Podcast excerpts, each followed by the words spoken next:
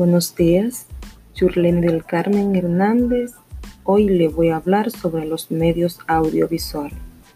Los medios o recursos vienen a implementarse para facilitar el aprendizaje de los estudiantes y así también la del maestro. Según un estudio realizado por Carlos y Rusbel Barros, la educación audiovisual nace como disciplina en la década de 1920.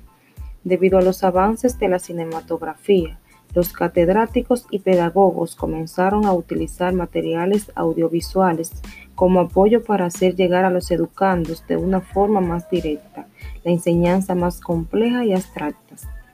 Los medios audiovisuales son reconocidos como aquellos medios de comunicación social que tienen que ver directamente con la imagen como la fotografía y el audio. Se refieren a medios didácticos que con imágenes y grabaciones sirven para comunicar mensajes específicos.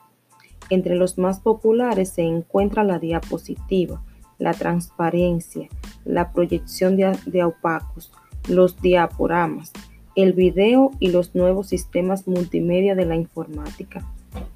Existe aceleración de innovación tecnológica, cuyo ritmo de crecimiento no ha sido asimilado por la sociedad ni en ocasiones se ha aprovechado por la educación con el fin de adecuar estructuras organizativas a las nuevas posibilidades que se les ofrece.